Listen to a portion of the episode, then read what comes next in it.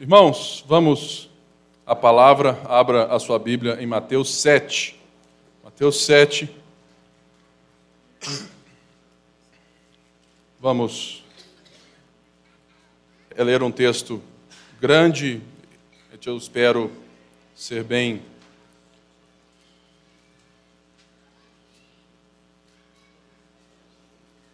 bem certo do texto inteiro. Mateus 7. Vamos ler texto, orar. Então, a gente reflete na palavra de Deus. Mateus 7, verso 1 diz assim: Não julguem para que vocês não sejam julgados, pois da mesma forma que julgarem, vocês serão julgados, e a medida que usarem também será usada para medir vocês. Por que você repara no cisco que está no olho do seu irmão e não se dá conta da viga que está em seu próprio olho? Como você pode dizer ao seu irmão: Deixa-me tirar o cisco do seu olho, quando há uma viga no seu? Hipócrita, tire primeiro a viga do seu olho, então você verá claramente para tirar o cisco do olho do seu irmão.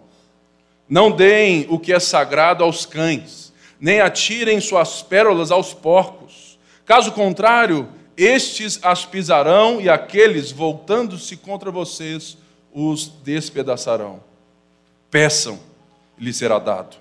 Busquem, encontrarão. Batam, e a porta lhe será aberta, pois todo o que pede recebe, o que busca encontra, e aquele que bate, a porta será aberta. Qual de vocês, se seu filho pedir pão, lhe dará uma pedra? Ou se pedir peixe, lhe dará uma cobra? Se vocês, apesar de serem maus, sabem dar boas coisas aos seus filhos, quanto mais o Pai de vocês que está nos céus dará coisas boas aos que lhe pedirem. Assim, em tudo, façam aos outros o que vocês querem que eles lhe façam, pois esta é a lei e os profetas. Verso 13. Entrem pela porta estreita, pois larga é a porta e amplo o caminho que leva à perdição, e são muitos os que entram por ela. Como é estreita a porta e apertado o caminho que leva à vida, são poucos os que a encontram. Cuidado com os falsos profetas. Eles veem vocês vestidos de peles de ovelhas, mas por dentro são lobos devoradores.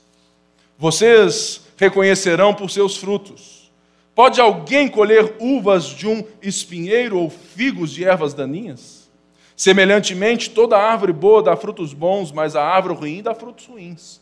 A árvore boa não pode dar frutos ruins, nem a árvore ruim pode dar frutos bons. Toda árvore que não produz bons frutos é cortada e lançada ao fogo. Assim, pelos, pelos seus frutos vocês os reconhecerão. Nem todo aquele que, que me diz Senhor, Senhor, entrará no reino dos céus, mas apenas, aquele, mas apenas aquele que faz a vontade de meu Pai que está nos céus. Muitos me dirão naquele dia: Senhor, Senhor, não profetizamos em teu nome, em teu nome não expulsamos demônios e não realizamos muitos milagres. Então eu lhes direi claramente: nunca os conheci. Afastem-se de mim, vocês que praticam o mal. Verso 28: Portanto, quem ouve essas minhas palavras e as pratica é como um homem prudente que construiu sua casa sobre a rocha. Caiu a chuva, transbordaram os rios, sopraram os ventos e deram contra aquela casa, e ela não caiu, porque tinha seus alicerces na rocha. Mas quem ouve essas minhas palavras e não as pratica, é como um insensato que construiu a sua casa sobre areia.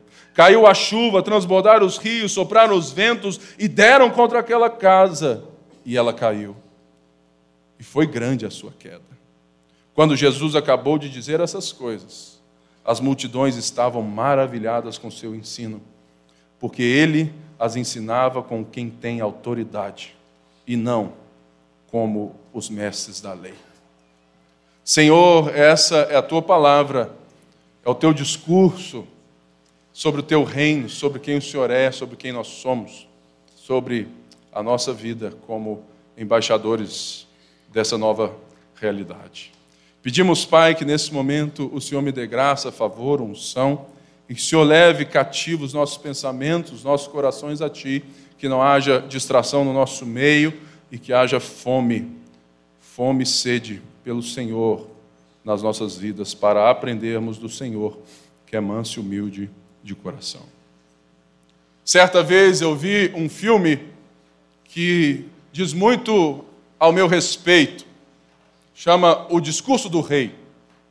É um filme sobre um homem que necessita dar um norte, necessita dar um, sabe, uma estrada, necessita de uma postura, de um posicionamento diante daquilo que ele nasceu para ser. Mas esse homem tinha um problema. Ele era gago. E um rei gago é complicado. Talvez um pastor também. Mas, contudo, todavia, entretanto, aquele homem sabia da sua responsabilidade, da sua posição, sabia de como deveria ser a sua postura e ele se deu a treinar. Ele se deu a treinar o seu discurso, que seria breve. E de repente, havia uma expectativa sobre o discurso do rei. Havia sobre toda a Inglaterra, Grã-Bretanha, sobre toda aquela parte do mundo, havia sobre o mundo inteiro uma expectativa sobre aquele que iria reinar em uma das nações mais fortes do mundo, principalmente naquele tempo. Havia uma expectativa sobre o que aquele homem falaria. Nós vimos por sete ou oito cultos o discurso do rei. Não o discurso de um rei gago, falível, medroso, ansioso, mas o discurso do verdadeiro rei. Jesus, nesse sermão do monte que nós vimos com tanta graça e favor, e se você não viu todo, você pode ir lá na nossa página lá e ouvir todas aquelas que foram ditas, e foi maravilhoso, e hoje eu vou fechar. Ele não vem e faz um discurso de moralidade. Isso deve ser lembrado porque o que nós lemos hoje não é um discurso de moralidade de como você vai entrar ou de como você vai fazer para chegar até o rei. Mas não. Havia uma expectativa sobre Jesus, porque ele já estava curando, fazendo milagres, ele ensinava com poder, com autoridade, e a multidão já estava em cima do cara, falando assim: o que, que esse cara é? Quem é esse cara? O que, que ele vai fazer? Então, Jesus havia sobre ele uma expectativa de que se ele fosse o verdadeiro rei dos judeus, o Messias de Israel, o seu discurso deveria ter alguns pontos para confirmar às multidões se ele verdadeiramente era. O primeiro ponto que era esperado que Jesus discursasse era sobre o seu poderio para desbaratar Roma, para livrar aquela nação dos poderes, para livrar aquele povo da opressão de Roma sobre eles. Porque, no final das contas, havia uma outra expectativa de Jesus sobrepujar sobre as outras nações, especialmente o Império Romano, o seu poder e mostrar a sua superioridade. Portanto, todo mundo queria ouvir Jesus, mas ele se assenta e na primeira palavra na primeira frase, Jesus começa a falar de um reino, de uma expectativa, de uma realidade diferente do exterior da nossa história, mas uma realidade que deve permear os nossos corações. E ele então faz uma introdução sobre tudo aquilo que ele vem falando até esse momento quando ele coloca uma estaca sobre o seu discurso e diz: Bem-aventurados. Ele falou assim: Uau, ele vai falar sobre aquilo que a gente mais quer, é a, é a felicidade de Israel. ele vai chegar detonando. Bem-aventurados, ou seja, completamente plenos, totalmente, sabe, construídos em Deus, totalmente nacionalistas, bem-aventurados. Ele fala, os pobres de espírito, porque deles é o reino dos céus. Irmãos, naquele momento não foi o rei que gaguejou, mas a multidão. Porque ela não esperava tamanho discurso, tamanha fraqueza, tamanha singeleza de coração. Falou assim: sério, velho? E Jesus então faz um prólogo a respeito daquilo que ele vai discursar, de como é a identidade do reino que ele vem trazer. Porque ele já, já tinha dito: arrependei-vos, porque é chegado o reino dos céus. Então, o sermão do monte, ele não diz respeito sobre moralidade, de como você vai chegar lá. Falou, ó, se eu for pobre de espírito, manso, se eu não for ansioso, se eu buscar em primeiro lugar o reino de Deus, se eu não julgar os outros, se eu fizer isso, aquilo, eu vou chegar lá na porta, ele vai abrir, vai olhar meu cerado, vai falar assim: você conquistou, parabéns. Não tem nada a ver sobre isso. É o, o discurso do rei dizendo, primeiramente, sobre ele mesmo e sobre as características daquele, sabe, que fazem parte. E nós vimos então, a partir do verso 5, 20, do capítulo 5, do verso 20, que Jesus estava ali debaixo de uma outra expectativa, a expectativa religiosa. A expectativa dos mestres da lei, dos fariseus, aqueles que tinham capacidade teológica de falar assim: hum, esse cara é bom, hein? Hum, esse cara, hum. Alegoria 10, né? Ou seja, falou assim: não, esse cara está viajando no, aí no texto bíblico. Mas, de repente, Jesus começa a fazer um discurso que desviava da justiça desses homens. E ele diz: Olha, se a justiça de vocês não foi muito superior à dos fariseus e dos mestres da lei, esquece. E a partir dessa frase, então, Jesus vai construindo aquilo que eles estavam oprimindo, sabe, toda uma nação, todo um povo, ensinando a palavra de Deus de forma errada, pelas suas tradições e causando ansiedade, causando tantas coisas naquele povo.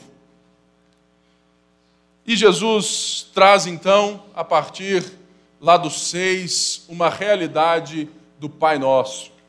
Uma realidade, sim, de um povo.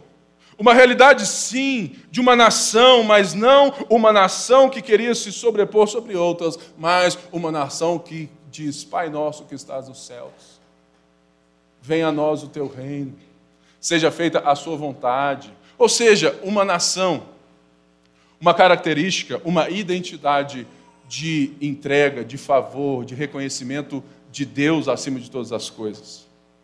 E ele diz então, novamente ali, buscai em primeiro lugar o reino de Deus e a sua justiça. E é a partir desse versículo que eu entendo todo o, sabe, que todo esse, esse discurso vão tendo essas estacas. A primeira estaca, para mim, é Mateus 5,3, bem-aventurados os pobres de espírito. A segunda, Mateus 5,20, se a sua justiça não, não excederem muito a dos religiosos, já era.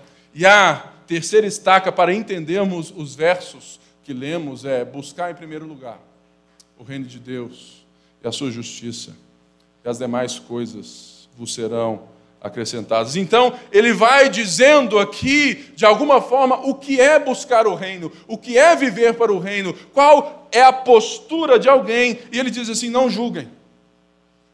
Esse é o versículo predileto de crente pica-fumo. Não é verdade? Crente pica-fumo adora esse versículo. Crente que não consegue lidar com crítica, então adora melhor ainda. Não julguem para não serem julgados. Pois da mesma forma que vocês julgarem, vocês serão julgados. A medida que usarem também será usada para medir vocês. Mas você não pode pegar um versículo isolado do seu contexto. A primeira coisa que nós temos que entender é que absolutamente Jesus não está dizendo que nós não devemos ter um pensamento crítico e ter discernimento espiritual sobre as coisas. Porque se você pensar assim, o resto se desconstrói. Porque ele diz: olha, você repara no cisco do olho do outro, mas não dá conta do seu. Tira primeiro o seu para depois ajudar o seu irmão. No versículo 6, ele então diz: Olha, não deem, não entreguem, não, não deem o que é sagrado aos cães. Como que eu vou saber quem é cão e quem é crente? Eu preciso de um discernimento espiritual, eu preciso de um juízo de valor. Ou seja, de uma vez por todas, irmãos, o que Jesus está dizendo aqui não está lastreando o pensamento sabe, dos nossos dias, aonde a tolerância é o que vale e o resto vamos viver tudo o que há para viver, vamos nos divertir e você faz o que você quiser, eu tenho que te respeitar e pronto, acabou. Não. Sim, Jesus não é intolerante, mas ele também não está nos dizendo que não existe um caminho, que não existe um valor, uma identidade, que não existe um senso que nós temos que ter sobre discernimento. A melhor palavra que eu julgo que vocês possam entender o que Jesus está dizendo aqui, olha, é: não se assentem no trono que não lhes pertencem, mas tenham discernimento sobre as pessoas e as coisas a partir daquele que está sentado no trono. Nosso problema aqui é justamente um problema de justiça própria. O que Jesus está dizendo, olha, não seja juiz sobre as pessoas, no sentido de decretar o papel, o lugar, a história final sobre elas. É a mesma coisa que você, de forma muito simples, fala assim: é, aquele ali, pastor, tem jeito não. É a pior dos piores. Pois é, a Bíblia diz que existe alguém que era o pior dos piores e se converteu chama Paulo. Jesus alcançou o coração dele. O nosso problema, e aquilo que Jesus nos chama, falou assim: olha, não estejam num lugar aonde eu não criei vocês para estar.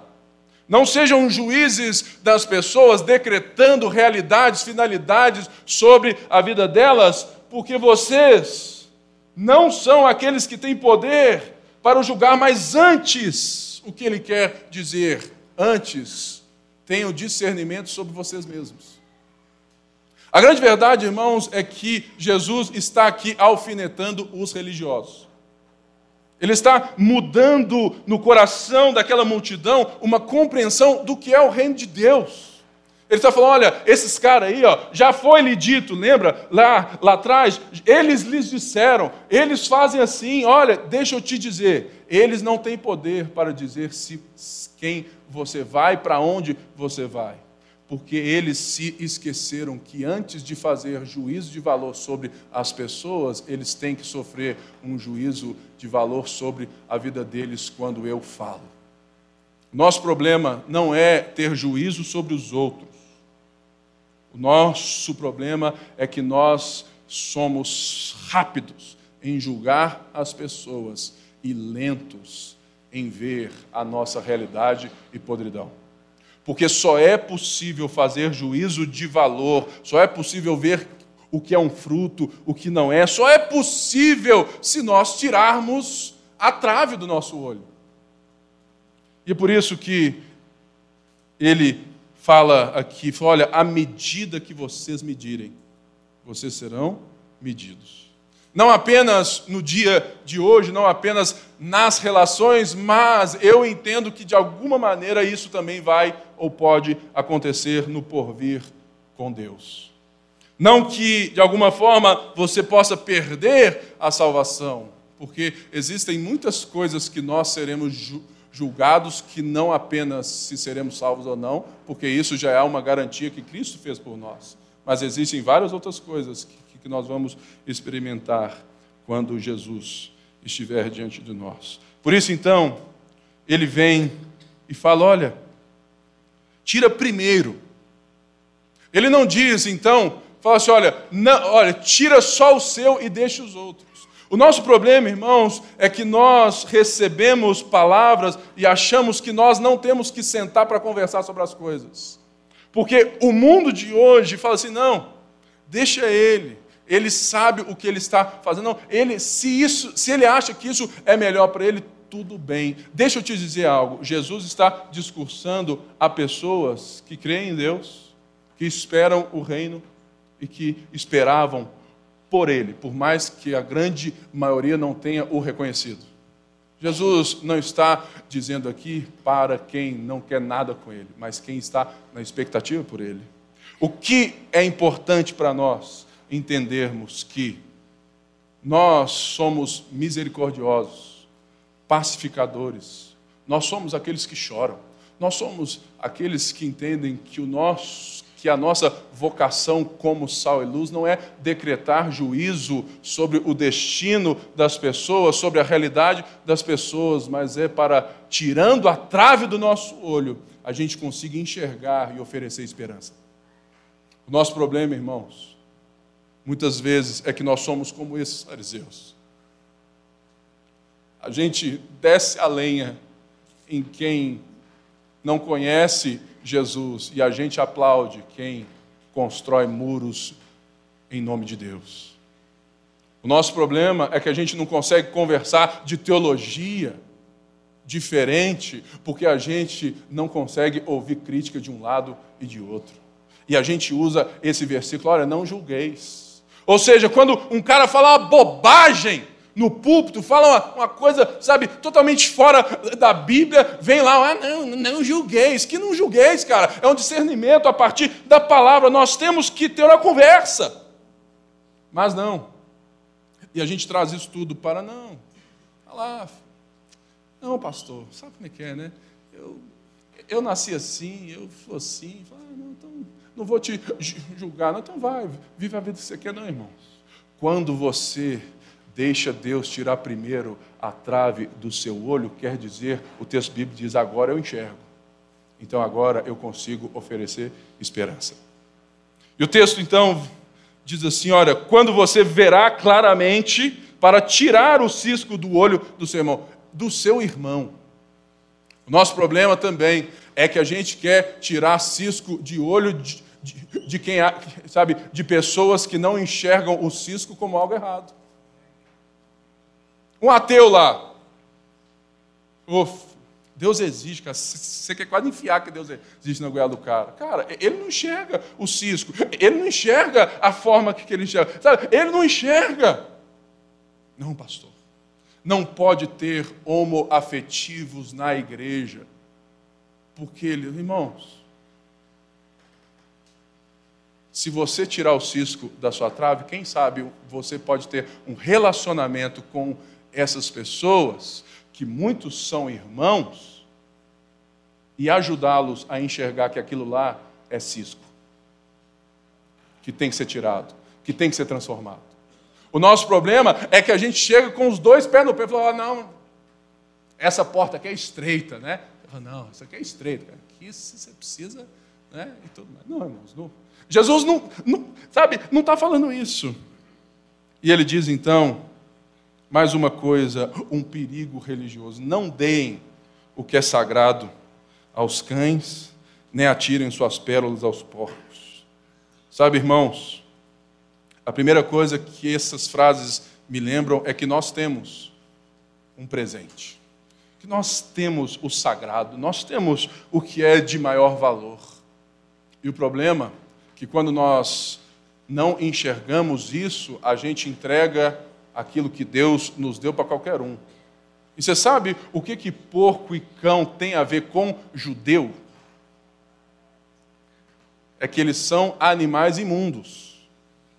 Oferece uma picanha suína para um judeu para você ver. Ele nunca mais volta na sua casa. Que é um animal imundo. O que Jesus está dizendo é: olha, se vocês vivem como animais, achando que tudo é de qualquer jeito, se vocês não têm uma percepção, porque vocês não tiraram a trave do seu olho e enxergam o que é sagrado, o que é real, o que não é a matrix, vocês vão entregar a quem vai considerar a palavra de Deus como alfarroba, como ração, como nada. E Jesus não está aqui dizendo que nós não devemos jogar pérolas aos porcos, no sentido que nós não, não devemos falar aos não crentes. Por quê? Porque ele está usando dois termos, dois animais que dizem respeito a uma nação religiosa. Ele está nos atentando para não perdermos tempo com quem tem um coração religioso endurecido e que se acha assentado no trono que não lhe pertence. Essas pessoas, nós não devemos perder tempo com elas. Você sabe qual que é um grande problema da nossa aqui, da nossa igreja? É que nós nós já já estamos tão acostumados com igreja, com culto, que a gente se esqueceu do sagrado. Se você vem aqui, senta aqui, ah, não gostou, você pega, levanta, você fez aquilo, fez aquilo, sabe? não dá o dia, não faz nada, vem cá, não, ah, não gostei do que, ah, irmão, escute a música do Marcos Almeida, ele fala assim, é que o sagrado se tornou hilário, sabe o que, irmãos? Virou religiosidade, virou comum, e quando você não sabe a preciosidade do divino, do sagrado, do relacionamento com Deus, você deixou de chorar, você deixou de ser pobre de espírito, você deixou de ser misericordioso, você deixou. Por quê? Então, você não considera aquilo de valor e você entrega para qualquer um. E ele fala assim: voltando-se contra vocês, os despedaçarão.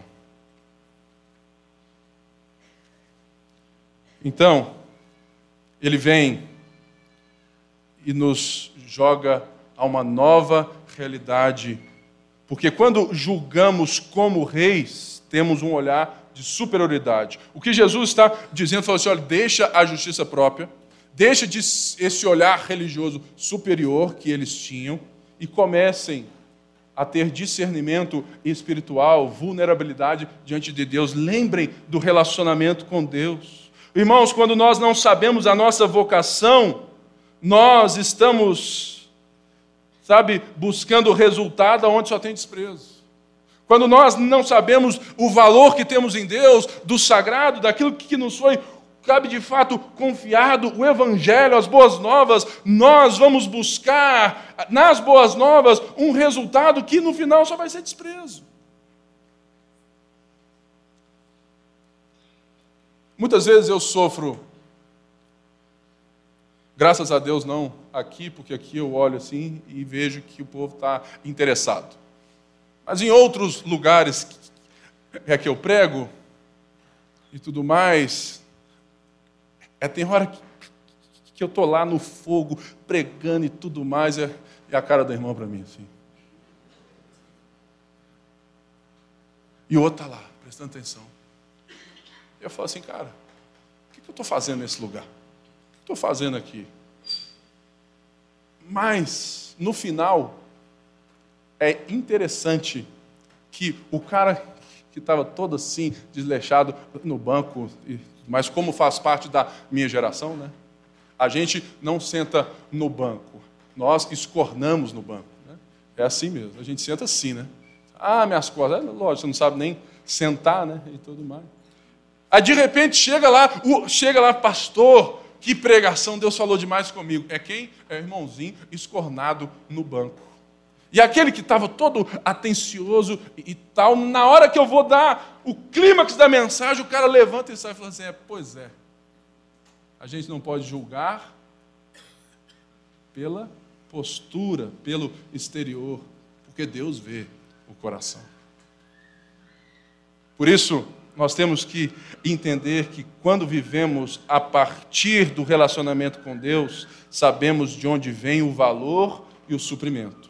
Por isso é o que ele está nos ensinando a buscar o reino de Deus. ensinando que nós não precisamos buscar resultado nas coisas, nós não precisamos, sabe, de ter um olhar de superioridade, de tentar ajudar Deus, julgando as pessoas antes da hora, não.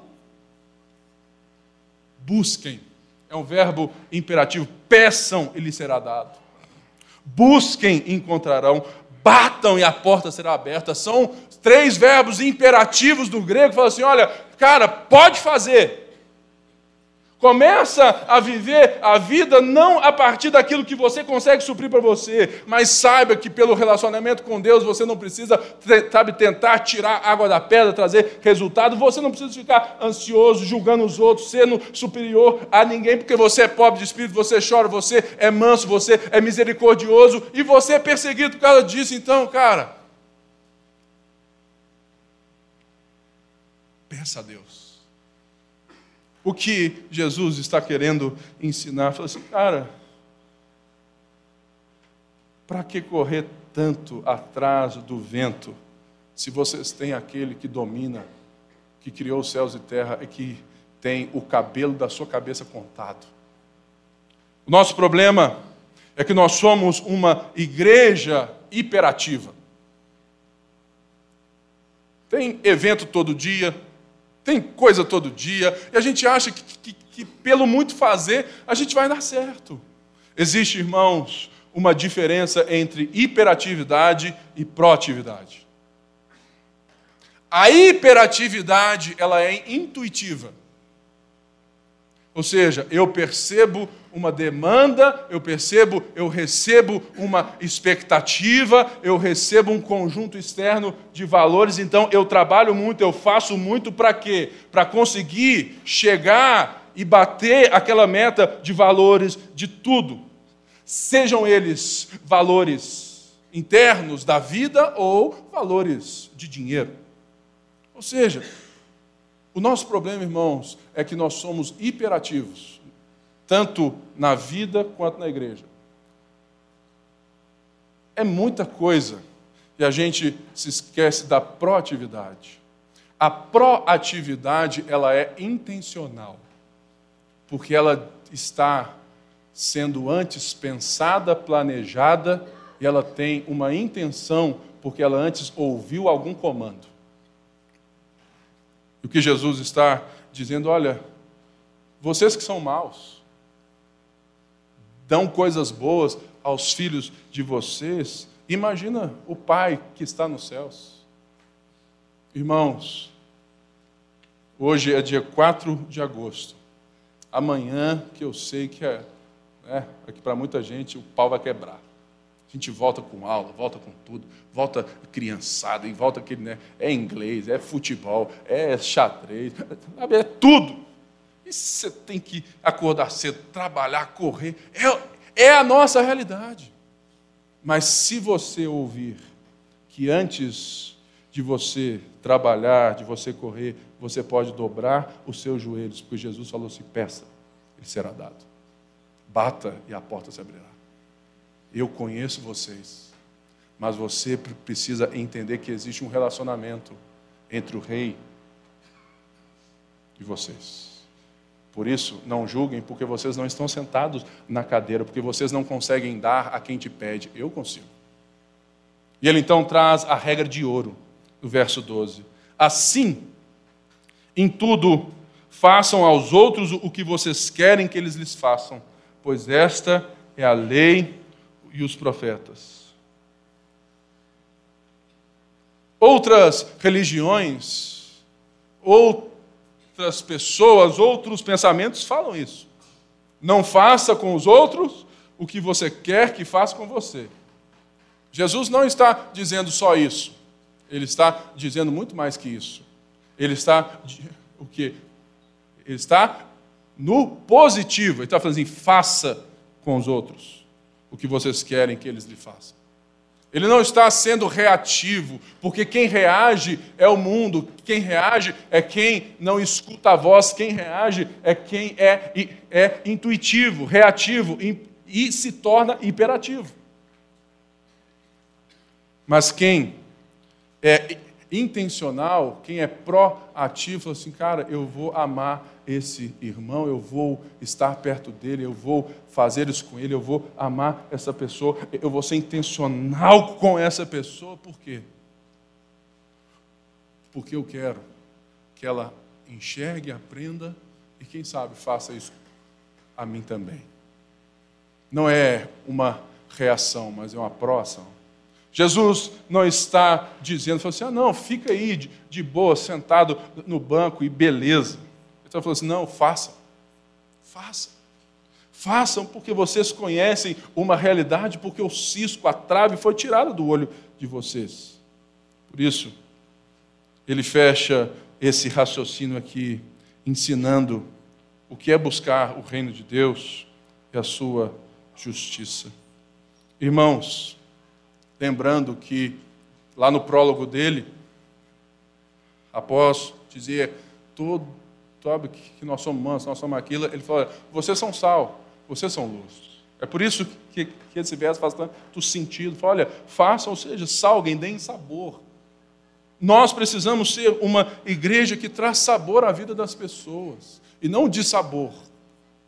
Uma das coisas que eu escuto muito e que é verdade e a gente tem que pensar nisso é a frase de um homem top aí que eu gosto, Augustus Nicodemos. É que diz assim: Eu não me envergonho do evangelho, mas muitas vezes dos evangélicos. Sabe por quê, irmãos?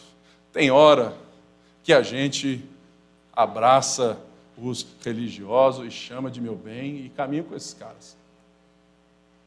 Por isso, é um chamado para tirar a trave, para buscar, para pedir, para bater e para fazer aos outros. É uma vida de sabor intencional. Então, a partir daí, ele vai fechar o seu discurso, e aqui ser bem breve, sobre várias coisas, sobre dois caminhos: a porta, as duas árvores as duas casas. Porque, irmãos, Jesus diz: entrem pela porta estreita. E a gente acha que a gente tem que fazer todo o esforço da porta estreita. Mas ele fala sobre, sabe, outra porta, a porta larga. Hoje em dia, existe um discurso de que todos os caminhos levam a Deus de que tudo está tranquilo, está tudo favorável. E a gente então precisa aceitar de alguma forma isso. Mas o, o que Jesus está dizendo é de fato contracultural, é de fato, falou assim: olha, existem dois caminhos na vida. E não existe neutralidade na vida. Ninguém aqui anda em cima do muro, porque o muro foi construído pela ideologia de alguém. Ninguém aqui é neutro. Não existe neutralidade. Ninguém consegue ser neutro. Existem dois caminhos. E Jesus então está deixando o seu discurso literalmente chamando as pessoas a entenderem. O primeiro é um caminho largo, fácil, aonde todos os discursos, aonde tudo pode ser vivido. Mas pense num cone. Se você enxerga o cone pela parte da base para a parte do topo, a base é larga e o topo vai afunilando. Essa é a realidade de quem vive essa vida e deixando a vida me levar. Porque, irmãos, todos nós vivemos a partir, a partir de uma fé, até os ateus porque não existe realidade última confirmada na ciência. Não, isso aqui é isso aqui.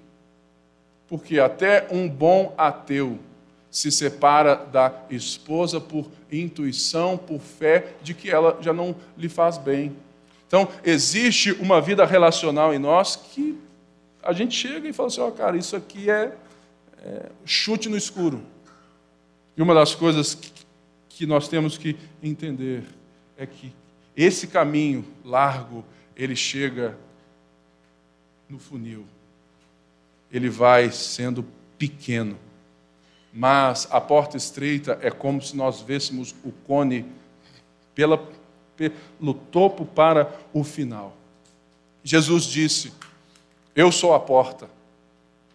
Eu sou o caminho, a verdade a vida. Jesus está dizendo: olha, é estreito porque você tem que passar por mim. Você tem que entender que eu sou. Mas quando você passa, a realidade se expande.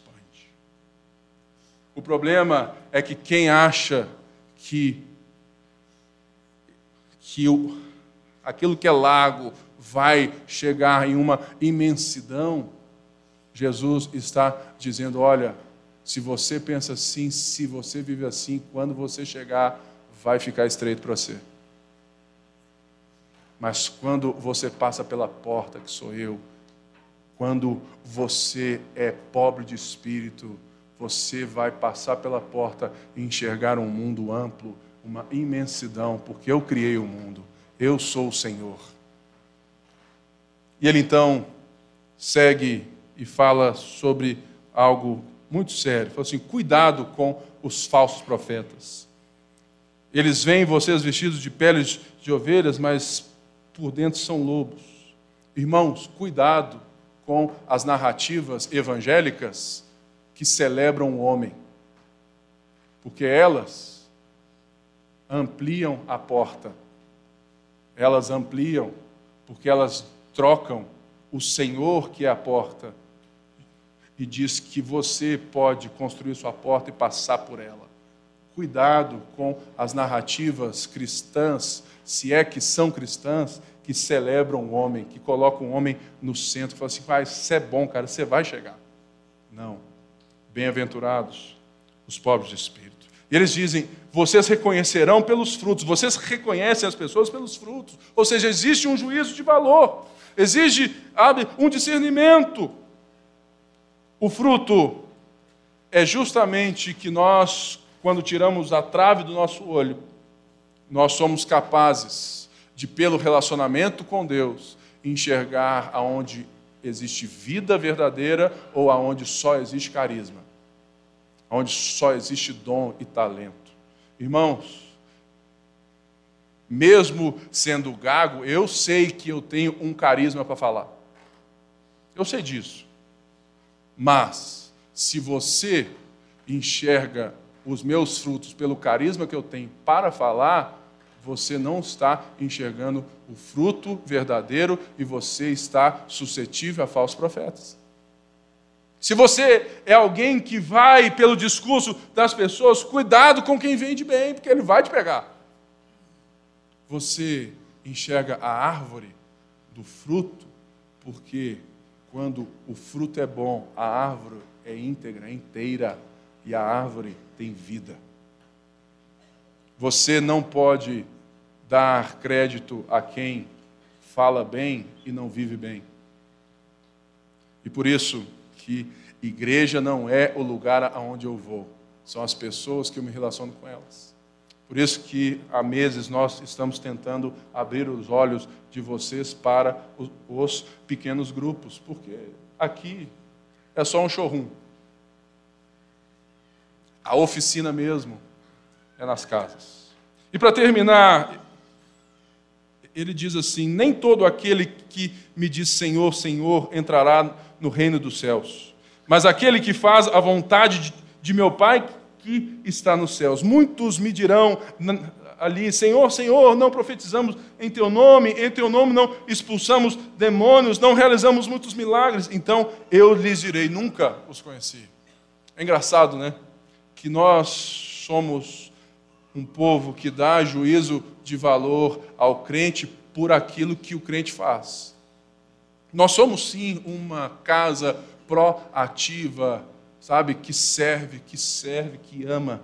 Mas o cristianismo autêntico não pode ser revelado pela ortodoxia certa, pelo envolvimento emocional com o próprio Deus correto, nesse sentido de estar ali achando que está bem, e pelo serviço na igreja. Olha só, Todas as vezes que na Bíblia dizem Senhor, Senhor, Marta, Marta, Absalão, Absalão, quer dizer um envolvimento emocional. Ou seja, esses caras aqui estavam, estavam envolvidos emocionalmente com a história, com o servir, com o vir ao culto. Senhor, Senhor, nós não fizemos, nós não. Olha, gente, os caras expulsaram demônio. Ou seja, saiba que você ter a doutrina correta, a paixão e o serviço não faz de você um cristão verdadeiro. Porque aqui fala. Então eu lhes direi claramente: nunca os conheci. Não é um cara desviado, não. É alguém que nunca foi conhecido por Jesus. Ou seja, nós não podemos dizer quem é ou quem não é, fazer juízo de valor por aquilo que muitas vezes está com a casca correta. Irmãos, é, é assim. Nós temos cara de crente, a gente fala igual crente, a gente veste igual crente, a gente cheira crente, mas o que Jesus está dizendo, olha, você pode ter todos os drivers instalados. Se o coração da máquina não for meu, eu não te conheço. Você pode ser o cara, hum, hum, sabe, moralmente correto, um pai exemplar, está aqui todo dia bonitinho, dá seu dia. Você pode ser o cara que fez os cursos todo aqui, que entendeu, sabe, as diferenças que existem entre nós de doutrina, mas que a gente concorda naquilo que é essencial da fé. Você entendeu, você falou, não, legal demais, tudo mais, e ainda assim o seu coração não seja Jesus. Muitas pessoas fazem o trabalho correto com a doutrina correta, mas deixaram Cristo porque eles querem tomar a decisão final. O que Jesus está dizendo desde o princípio é que se você quer se relacionar comigo, com o meu reino, se você que está ouvindo o discurso do rei, se você acha que você vai viver no meu reino sem ter o coração no rei, sem o rei dizer quem você é, moldar você, você não, não faz parte. Porque outros reinos são assim. E é por isso que o meu reino é dos pobres de espírito, porque deles é o reino dos céus. Porque todo pobre, pobre de espírito reconhece que precisa de Deus, chora porque não se vê semelhante a Cristo revelado nas Escrituras. Porque, irmãos, no final das contas, o que importa é se você ouviu a voz ou não. Ouviu a voz. Religião é quando eu faço alguma coisa para falar com Deus. Evangelho é quando eu ouço a voz de Deus e por isso eu faço. Religião é quando eu faço alguma coisa para falar com Deus, para ganhar o direito de fala, né? não tem isso? Evangelho é quando eu escuto a voz de Deus, quando eu libero meu coração e por isso eu faço. Irmãos, que essa mensagem possa adentrar nos nossos corações porque nós vamos dar início no próximo mês ao livro de Romanos. E vai bagunçar.